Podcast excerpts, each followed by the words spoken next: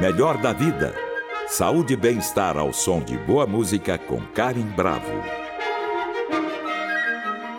Hoje nós vamos falar sobre os sintomas depressivos na terceira idade. A pirâmide etária do Brasil está se modificando a cada dia. O motivo? O aumento da população idosa. Segundo o IBGE, o número de brasileiros com mais de 60 anos já ultrapassou 28 milhões. E isso sugere a necessidade de maior atenção à saúde mental já que a depressão em idosos também está aumentando. Apesar de associada aos jovens, são os idosos que lideram o ranking dos mais afetados pela depressão.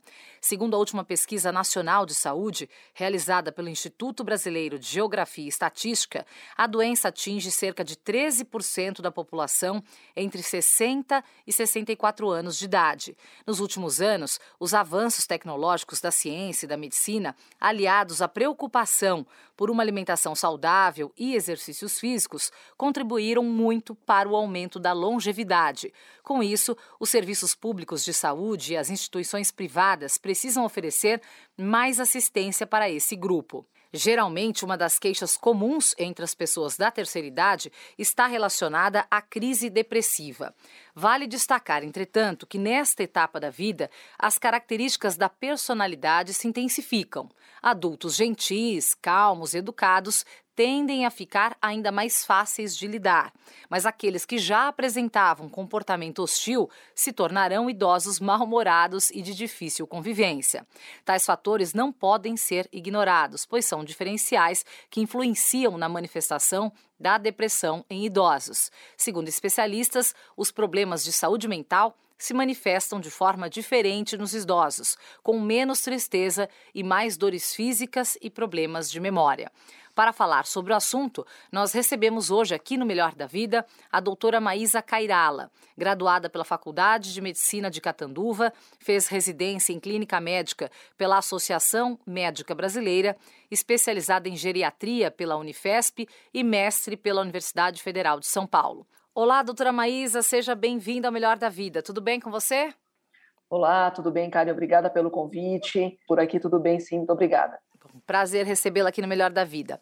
Bom, doutora Maísa, é, hoje em dia o que a gente nota né, que os idosos estão vivendo aí cada vez mais sozinhos, mas a busca por reclusão nessa idade é, pode ser um indicativo de depressão ou não? Sem dúvida nenhuma, né? A gente, a gente falando desta, desse tema, esse importantíssimo tema antes da pandemia, isso já era um motivo de uma grande preocupação. Agora, Karen, diante de uma situação como essa, né, que se estende já ao longo de quase três anos, é uma preocupação ainda maior. E é um fato relevante, embora os idosos queiram dizer não é, que eles não querem dar trabalho e que para isso eles poderiam viver sozinhos, mas o fato de ter um transtorno de humor, uma depressão, a falta de prazer ou até a dificuldade de convívio com outras pessoas traduzido por uma doença é muito importante e relevante do médico avaliar numa consulta médica trazida inclusive pelos familiares. Uhum. E esse transtorno de humor que a senhora citou, ele acaba sendo bastante comum né, né, nessa, nessa faixa etária e muitos levam isso como algo normal, doutora. A gente pode considerar esse transtorno de humor normal? Até que ponto isso é normal ou não? É exatamente isso. É, as pessoas pensam que o envelhecimento traz esse tipo de característica, não é? Que é o idoso mais teimoso, que é o idoso que quer ficar mais sozinho, é aquele que não quer mais ir ao almoço de domingo, e às vezes não é querer, às vezes, na verdade, o que essa pessoa não, não tem, ela não consegue ir porque ela não está bem. Então, a depressão, o transtorno de humor, como você diz, ansiedade ou depressão, ou depressão maior, é, e até mesmo, cara, eu já te digo que uma das maiores taxas de suicídio da população é entre os idosos, é um fato triste e, e por muitas vezes desconhecido da população geral, deve ser tratado e identificado. Isso não faz parte, absolutamente, de maneira alguma, do envelhecimento natural. Agora, a gente pode dizer que esse, esse número, né, o número de pessoas na terceira idade com depressão está aumentando nos últimos anos? Sim, é uma doença muito prevalente entre os idosos por diversos motivos. Né? Uhum. É, está aumentando também porque a população tem aumentado, e agora é, volto a reiterar o motivo da pandemia, que não só aqueles pacientes que tiveram Covid têm lesões cerebrais que aumentam a chance é, dos distúrbios de humor, como a depressão, bem como os distúrbios de memória, uh, e o fato do isolamento né, e, e o peso do custo social de toda essa pandemia. Então, sem dúvida nenhuma, é uma nosologia crescente que deve sim sempre ser rastreada. Inclusive, para o médico geriatra, hum. é muito comum, porque faz parte da avaliação geriátrica ampla essa pergunta e as avaliações das escalas para os distúrbios de humor. Então, é uma prática recorrente para a gente. Sim. E quais são os principais sintomas da depressão em idosos? Daria para a gente listar alguns sintomas aqui, doutora Maísa? Sintomas mestres não é, da, da, depressão de uma maneira geral é a falta de vontade, é a falta de prazer, não é aquela pessoa que vai em algum local sem prazer, depois ela já não vai mais, né? Isso se chama anedonia, falta de volição. O embotamento afetivo é aquela pessoa que fica uh, mais isolada do mundo, por muitas vezes ela não, ela não quer conversas, ela não quer sair, ela fala assim, olha, eu prefiro ficar na minha casa, eu prefiro o meu canto. Né? E, e, aí outras situações, como perda ou aumento de apetite e o distúrbio do sono, que são situações que agravam muito a qualidade de vida do idoso.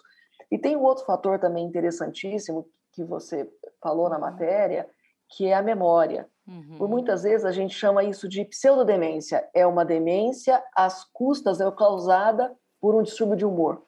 E é muito importante isso porque o correto, obviamente, não é você tratar a memória, e sim o humor para que a memória melhore. Uhum. Então, é muito importante isso, é, os idosos não serem esquecidos, né? Eles uhum. saírem dos aposentos, né? Aquela, aquela, aquela frase, na aposentadoria, que essa pessoa ela sai é, de um circuito social e ela fica nos seus aposentos. É muito importante a gente identificar e tratar. É, é, muito comum na nossa prática a, a, grande melhora desses pacientes com volta à vida social, inclusive voltando a cozinhar, voltando a uhum. sorrir, voltando a sociabilizar. É, é, bem importante isso. Sim. Bom, muito interessante essa questão da memória que você relatou. E aí, e essa frase que é muito normal, né, entre os idosos, que é eu prefiro ficar na minha casa, eu prefiro ficar quietinha, eu não quero me relacionar mais, eu não tenho mais paciência para ir a esses locais. E aí eu te pergunto, né, quais cuidados devem ser aplicados é, em idosos? Como é que a gente pode abordar o idoso num momento como esse em que ele quer se isolar? É possível prevenir os transtornos mentais na terceira idade, doutora? Você pode preveni-los sim com a ambientação, não é, Karen? Você tem vínculo social. Imagina aquele idoso que é religioso, né? Nessa pandemia você poder trazer, por exemplo, essa crença que ele tem para dentro da casa dele e ter esse olhar de afeto em relação a essa pessoa. Então, a prevenção ela se faz primeiro você sabendo que você vai envelhecer e se preparando de uma maneira resiliente para que isso ocorra. Uhum. É, a, a, maneira ideal de se envelhecer não é, é você ir poupando todos esses fatores, seja econômicos, sociais, psicológicos, finan é, financeiros, a própria saúde, desde sempre. Para que você chegue aos 70, 80 anos, você saiba que você tem a poupança para gastar. Então, o que eu quero dizer com isso? Que você tenha seus amigos, que você tenha é, uma forma melhor de sobreviver, que você não seja tão dependente, talvez fisicamente, porque você se preparou para isso. Então, a prevenção existe nesse sentido. Agora, a depressão na terceira idade, né, nos idosos, melhor dizendo, ela existe tanto por, pelo envelhecimento cerebral quanto pelo entorno que acontece com o envelhecimento. E aí eu poderia dizer o abandono, os maus tratos, uhum. a, o próprio ageísmo, não é? Que inclusive o Brasil ele é dotado de um grande preconceito em relação ao envelhecimento. São fatores externos e fatores psicológicos é, orgânicos desse próprio indivíduo que fazem com que ele possa entristecer mais. Uhum. Ou seja, o envelhecimento por si ele tem um aumento da prevalência dos distúrbios de humor, de memória, entre outros. Um momento como esse, em que os pacientes com Covid ou sem Covid também terão o aumento dessa prevalência, e soma-se a isso o cunho social e econômico que nós vivemos, quando a gente fala de um idoso é, que precisa de cuidado, seja ele de uma forma contratada ou de uma forma familiar para que ele possa viver bem. Sim. Eu li também uma, numa reportagem que buscar a companhia de pessoas da mesma idade, ter animais domésticos e um hobby podem prevenir problemas de memória, humor e as dores físicas causadas pela depressão. É por aí, doutora? Isso ajuda também? Pode ajudar? Não, sem dúvida nenhuma, Karen. Assim, já foi é, é muito provado, principalmente os animais de estimação. Hoje em dia tem até uns animais não vivos, né? Uhum. Mesmo eles causam benefício. Mas é, é você sempre ter é, um respiro, né? Você sempre ter esse escape de como você pode não se deixar levar por situações mais difíceis, pensamentos ruins, não é? Mas sem dúvida nenhuma, é, o vínculo social, inclusive comprovado em diversas é, pesquisas mundiais, mostrando o benefício hoje já populações idosas morando sozinhas, é, mas é, elas, elas moram sem os familiares, eu digo, mas elas moram em co-housing, né, com outras pessoas, como se fosse uma república. Então, sem dúvida nenhuma, tudo que você disse vale muito a pena. E você ter um propósito de vida, alguma coisa que te faça continuar, que uhum. você não pense no, no profissional que você foi, uh, nas capacidades físicas, por exemplo, que você tinha, é, é um bom começo para que você consiga de novo ter alicerce por mais quantos anos a vida lhe der. Sim. Melhor da vida, com Karim Bravo. Na pauta de hoje, sintomas depressivos na terceira idade. Para falar a respeito, nós convidamos a geriatra Maísa Cairala. E doutora, a depressão, ela pode surgir relacionada a outras doenças? Sim, é importantíssima pergunta. Por exemplo, doenças comuns no envelhecimento, como doença de Parkinson é uma doença que a gente sabe que, que a alteração cerebral, né, a alteração dos neurônios do cérebro provocam é, ao longo da doença a depressão e tantas outras como doenças reumatológicas e etc. E um fator importante que é muito importante na nossa prática são as medicações. Uhum. Uh, existe uh, as pessoas em que elas usam as mesmas medicações uh, por muitos anos e a gente se esquece às vezes que a gente envelheceu. Então a desprescrição ou olhar atento para o tipo de medicação também deve ser levado em conta quando a gente fala de distúrbios de humor ou distúrbios do comportamento, que uhum. podem eventualmente ser causados por medicações erradas. Sim, já que você tocou nesse assunto, né, da medicação, os medicamentos eles são fundamentais em todos os casos de depressão, doutora? Não, é, aliás, existe um excesso de prescrição de remédios, né? Eu posso dizer que nessa faixa etária é, necessariamente nessa, os distúrbios de humor costumam ser maiores, mais proeminentes, mais intensos. E aí a medicação, ela realmente, ela nos ajuda a, a, a como elas são maior risco clínico, é mais fácil de tratar. Mas também não é correto a gente medicar todo mundo como se fosse uma grande fábrica. Né? A análise é, psicológica é muito importante, o apoio com uma terapeuta é muito importante, porque muitas vezes é o bastante. A gente não precisa medicar mais, mas às vezes essa própria conversa, ou essa conversa com o médico, essa ajuda, essa troca, esse olhar para o familiar, dizer ao familiar o que pode estar acontecendo, uhum. pode ser o bastante para não precisar medicar. Agora, por que, que está uh, acontecendo esse excesso no uso de medicamentos?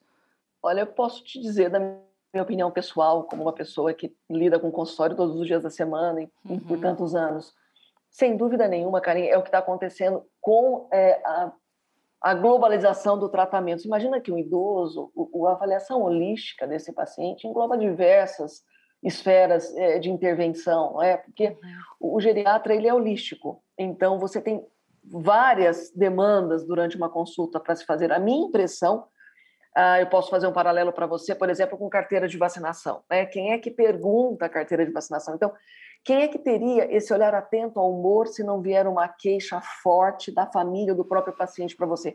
Alguma coisa mais intensa, porque muitas vezes isso passa despercebido. Uhum. Uh, então é subdiagnosticado. E por outro lado, quando diagnosticado, é muito mais fácil você tratar efetivamente do que o paciente ter um outro profissional, como um psicólogo, ou você ter o capricho, o tempo é, e o carinho de tentar explicar exatamente o que a gente está fazendo aqui nessa entrevista. E por Sim. isso, então, a prescrição ela é alta. Agora, você tocou num outro, outro ponto ali na sua última resposta, é sobre trocar o medicamento, que é preciso ficar atento é, à hora certa de trocar esse medicamento. Quais são é, aqueles primeiros sinais de que a medicação já não está mais fazendo efeito? É o velho comportamento, às vezes pode surgir um novo comportamento aí no meio do caminho?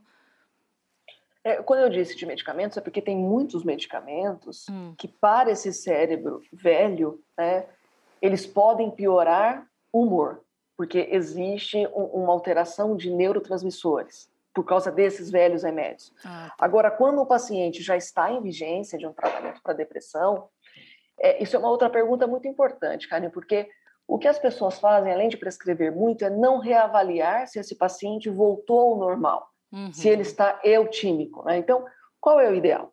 Você avalia esse paciente, você entende que ele está com distúrbio de humor, e aí você então decide medicá-lo com uma, um remédio. Uhum. E quando você faz isso, você deve avaliá-lo para que ele volte àquele status funcional, aquela capacidade de humor que a gente chama eutímico. Ele está com humor como ele era antes Sim. de qualquer doença. Bem, então você programa um tempo de tratamento em torno de dois anos, é isso que a gente vê na imensa maioria dos idosos, uhum. e depois você pode devagar desprescrever. Então veja, isso tem começo, meio e fim, não é? É, é um uhum. tipo de tratamento em que você deve ter um diagnóstico e você deve ter o acompanhamento desse paciente para que você possa. É como você faz com taxas de colesterol: você medica uhum. e depois você vê como é que está essa taxa e você diminui a dose, aumenta a dose ou retira o remédio se ele emagreceu. Com essa doença, a depressão, os distúrbios de humor, como a gente queira falar, deve ser da mesma maneira avaliado. Claro. Agora, é com ou sem medicação, né? Dependendo da, da decisão do médico.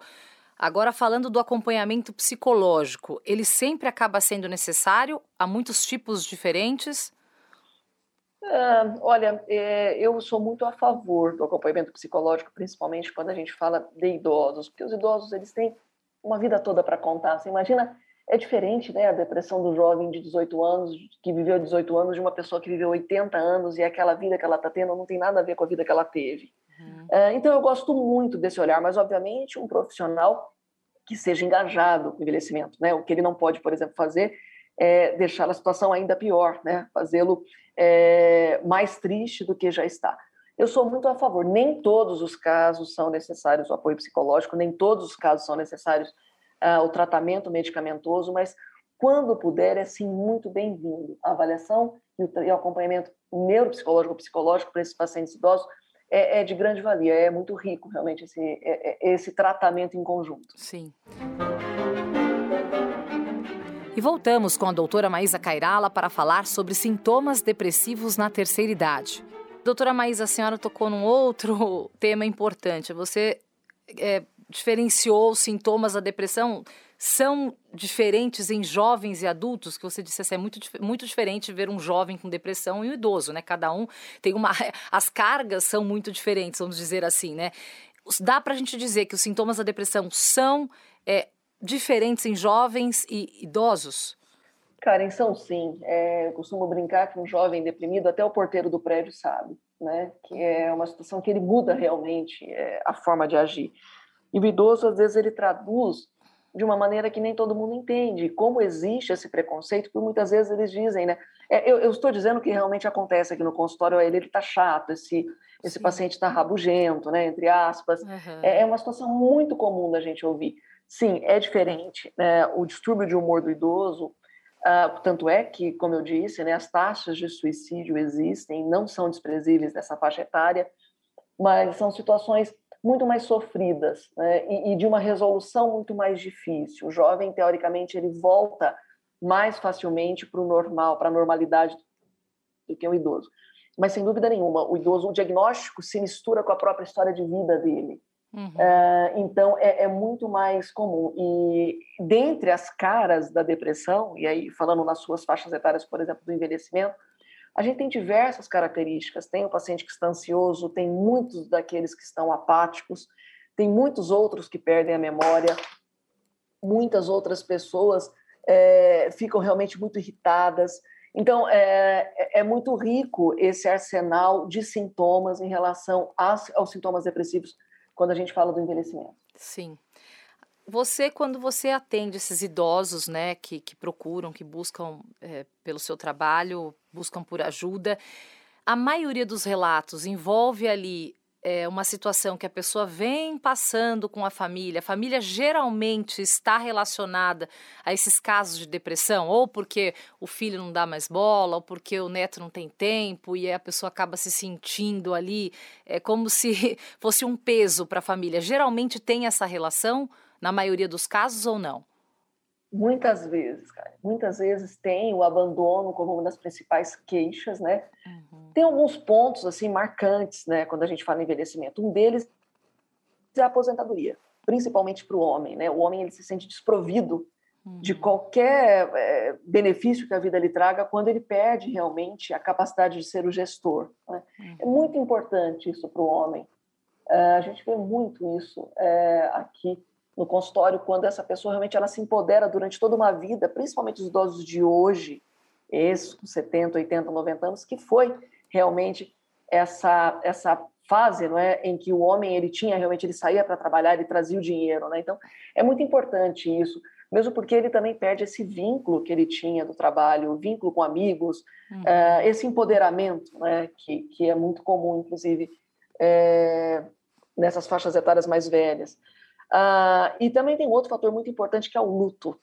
É, o luto ele não deve ser esquecido, não só o luto quando a gente fala do cônjuge, que é extremamente comum, é claro, mas de tudo que a gente vê na vida, né? Na verdade, como eu uhum. disse, você tem 80, 90 anos de história, você carrega, isso deve ser respeitado. Sim. Tudo que você viveu, como você viveu, e por muitas vezes essas dores.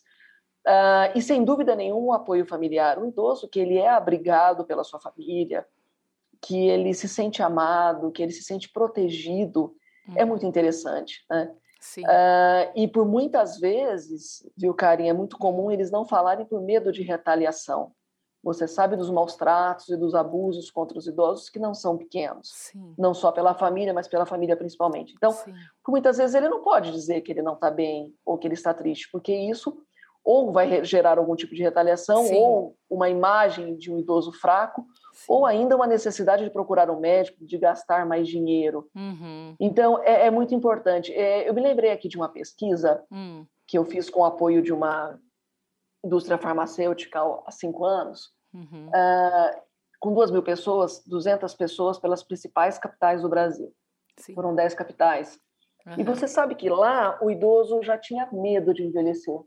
É a sensação de medo mesmo, de medo por não ter saúde, de medo por se sentir só. Dependente, é, né? Dependente, dependente de um plano de saúde que talvez ele não possa pagar. Então, isso há cinco anos era assim. Mais uma vez, eu reitero, a gente está no momento de pandemia ainda, a pandemia não acabou, uhum. e a gente tem muitas feridas para fechar durante Sim. os próximos 10 anos, sei lá se eu estou sendo é, benevolente, 15 anos, 20, pós-pandemia. Então, muita coisa vem por aí nesse sentido de humor Sim. e nesse sentido de novas características do envelhecimento. Sim. E nós falamos aqui já dos medicamentos, né, também do acompanhamento psicológico. Aí veio a pandemia e a gente viu pipocar por aí é, alguns tipos de tratamentos para depressão que não é, fa fazem uso nem de remédio, nem do acompanhamento com psicólogo. Você acredita nesse tipo de tratamento eh, diferenciado? Existe algum tipo de tratamento para depressão é, que seja que tenha obtido sucesso, que está é, sendo bom para as pessoas sem o uso de medicamento ou sem o, acompanhamento psicológico? Olha, o que a gente tem, né, de paralelo a isso, que você já disse, são essas terapias de grupo, é, esses apoios sociais com, com, novos amigos, novos projetos, novos sonhos, né? É, mas é basicamente isso. Nós não temos na literatura ainda nada tão vasto, o que, que sempre existiu, né? Uma criança uhum. isolada que não foi para a escola, ela fica em casa, ela também ficou deprimida é, ou qualquer vínculo que você quebre social, o ser humano ele precisa sociabilizar, ele precisa disso para viver, né? Uhum. É, e foi exatamente o que eu disse aqui, novamente, sobre esse momento que a gente vive. Mas é, não tem muitos milagres, viu, Karen? Assim, às vezes as pessoas tentam procurar outras curas, né? Mas na verdade o, o ideal mesmo é a gente voltar para si mesmo, né? E tentar entender e se respeitar uh, e procurar uma ajuda séria para que de uma maneira ou de outra a gente consiga o mais Sim. rápido, restabelecer o, o perfil prévio a tudo isso. Sim. Melhor da vida com Karim Bravo. Convidada de hoje é a geriatra Maísa Cairala e o assunto é depressão na terceira idade. Quando a depressão atinge um, um, estágio mais grave, né? Em quais casos, doutora, é necessária a internação? A internação, ela pode trazer benefícios porque ela é vista como um bicho papão, né? Ninguém quer internar ninguém, mas muitas vezes ela acaba sendo necessária. Sim, é por muitas vezes necessária, principalmente quando essa pessoa te fala de ideação suicida. E essa é uma pergunta que deve ser feita no consultório médico, se a pessoa uhum. tem vontade de morrer. Tem algumas escalas que avaliam o DSM-4, GDS, né? tem algumas escalas que a gente é, consegue categorizar essa, esse paciente como depressivo ou não, ou em que grau. Mas quando ele tem ideação suicida, eh, suicida, vontade de morrer, ou ele já tentou de alguma maneira, isso é muito sério. Uhum. É, e mais uma vez, isso é um desconhecimento da população geral. Realmente existe é, essa, essa preocupação entre nós, porque é realmente. É, a gente, depois da pandemia, não tem os dados mais é, tão reais, mas é uma preocupação sim, e frequentemente os idosos, quando eles tentam suicídio, eles realmente conseguem. Uh, então, nesses casos em que você percebe qualquer tipo de ideia, qualquer tipo de medo maior, é muito bem-vinda a internação, sim, para um tratamento mais próximo, para um tratamento mais efetivo. Sim. E tem é, vários relatos também de familiares que carregam, doutor, um sentimento de culpa ao internar parentes próximos, principalmente nessa faixa de idade. É, isso é comum também? Esse relato chega até você com frequência? Eu não sei se a sua pergunta é em relação, em relação a essas instituições de longa permanência, em relação a isso, essas clínicas que os idosos passam Sim, a morar? Sim, exatamente. É, é, o que eu disse na resposta anterior é que às vezes você precisa realmente internar em hospitais psiquiátricos, isso uhum. existe na população idosa. Mas Sim, até nesse relação... caso, até nesse caso, doutora, também, não que seja só a longo prazo, mas de curto prazo, porque tem muitos idosos que não reconhecem essa necessidade. Então, um profissional né, consegue ver a necessidade da internação consegue falar para o filho, olha, sua mãe ou seu pai precisa de internação porque houve um relato né, de, de uma vontade de suicídio, só que o próprio idoso não leva isso tão a sério e não acha que ele precisa. E acaba aceitando a, a internação contra a vontade e gera ali um conflito dessa pessoa, desse paciente com a família, por muitas vezes achar, olha, a minha família está querendo se livrar de mim, ela está me deixando numa clínica, eu não preciso disso, eu não preciso desse tratamento, nesse grau. E aí acaba gerando esse conflito e acaba. Na, na, os, uh, os, familiares acabam sentindo um pouco desse, dessa coisa da culpa, né? Porque o pai não conseguiu entender e ele está ali como se fosse um mau filho de estar tá fazendo isso. Sim, não, existe esses dois lados, né? Existe o lado é, do idoso que ele não quer ir, ele não gostaria de ir. E assim, Karen, é, é importante a gente dizer que o idoso lúcido, em que ele não quer morar numa instituição de longa permanência, se ele se negar, ele não pode ir. Ele uhum. tem a capacidade e o direito de se negar a fazer isso. Ah, Por sim. outro lado, o Estatuto do Idoso, ele te respalda e ele obriga a família a cuidar desse idoso. Isso é lei, né? Uhum. Vezes a gente se esquece disso. Agora, por muitas vezes, principalmente os pacientes demenciados, a melhor forma de cuidar é numa instituição. Mas, diante de um quadro desses, o que essa família deve, talvez, mais sensivelmente fazer é levar esse idoso para morar perto de alguém, uhum. né, para ele ser cuidado perto de alguém, que é a prática ideal, né, que, uhum. que a gente possa viver mais de uma forma mais humanizada. É, mas sim, existe, por muitas vezes, esse idoso perde a família, ele não tem como ser cuidado e ele precisa ir para uma instituição. E nem sempre ele entende. Realmente existe essa situação pelo lado do idoso e, e por muitas vezes em relação também a, a, a, essa família que ela não tem, na verdade, a sustentabilidade desse processo em casa. Né? Quando a gente institucionaliza essa família que gosta, que cuida desse idoso, é porque realmente existe uma insuficiência de cuidado mas sim, é uma culpa mútua é, e que por tantas e tantas vezes parece que esse direito que deveria ser adquirido no berço, de envelhecer bem, uhum. é, nos traduzem realmente a vontade de que eles continuem no lar, de uma maneira ou de outra. Sim. Para a gente finalizar essa, essa entrevista aqui de uma forma positiva, né, doutora, que é importante a gente falar se a depressão, nesta fase da vida, se ela tem cura e quais são os cuidados essenciais que é preciso ter após um tratamento bem sucedido. Olha, Karen, tem cura sim, é, envelhecer realmente é um presente, né? A gente só precisa estar atento, porque envelhecimento nunca vem sozinho. Eu acho que isso é uma característica que a gente precisa entender, precisa discutir com o médico, você precisa ter alguém de confiança. É, quem nos ouve e, e, e, é idoso realmente não tenha nenhum tipo de medo de falar sobre isso, porque é extremamente comum. Isso não significa nenhuma fraqueza, não significa nenhuma doença maior, é, diferente das outras pessoas. Então, isso precisa ser dito. É muito é, curável, entre aspas, a palavra, ela deve ser encarada de uma maneira séria, e como eu disse aqui, o mais importante é que ela seja reavaliada de tempos em tempos para que a gente tenha uma métrica desse acompanhamento. Mas eu, eu, de uma forma mais otimista que eu poderia terminar, é para a gente deixar o ageísmo, né, Karen? Deixar Sim. esse preconceito de envelhecer e a gente envelhecer cada dia mais e melhor. Acho que com a ajuda de bons profissionais e, e pessoas engajadas com a saúde, como esse programa, é o caminho certo da gente continuar. Com certeza, doutora. Nós conversamos com a doutora Maísa Cairala, graduada pela Faculdade de Medicina de Catanduva, fez residência em Clínica Médica pela Associação Médica Brasileira, especializada em geriatria pela Unifesp e mestre pela Universidade Federal de São Paulo. Muito obrigada pela participação, foi um prazer enorme recebê-la aqui no Melhor da Vida e até a próxima, doutora. Obrigada, eu que agradeço, gente. Muito obrigada.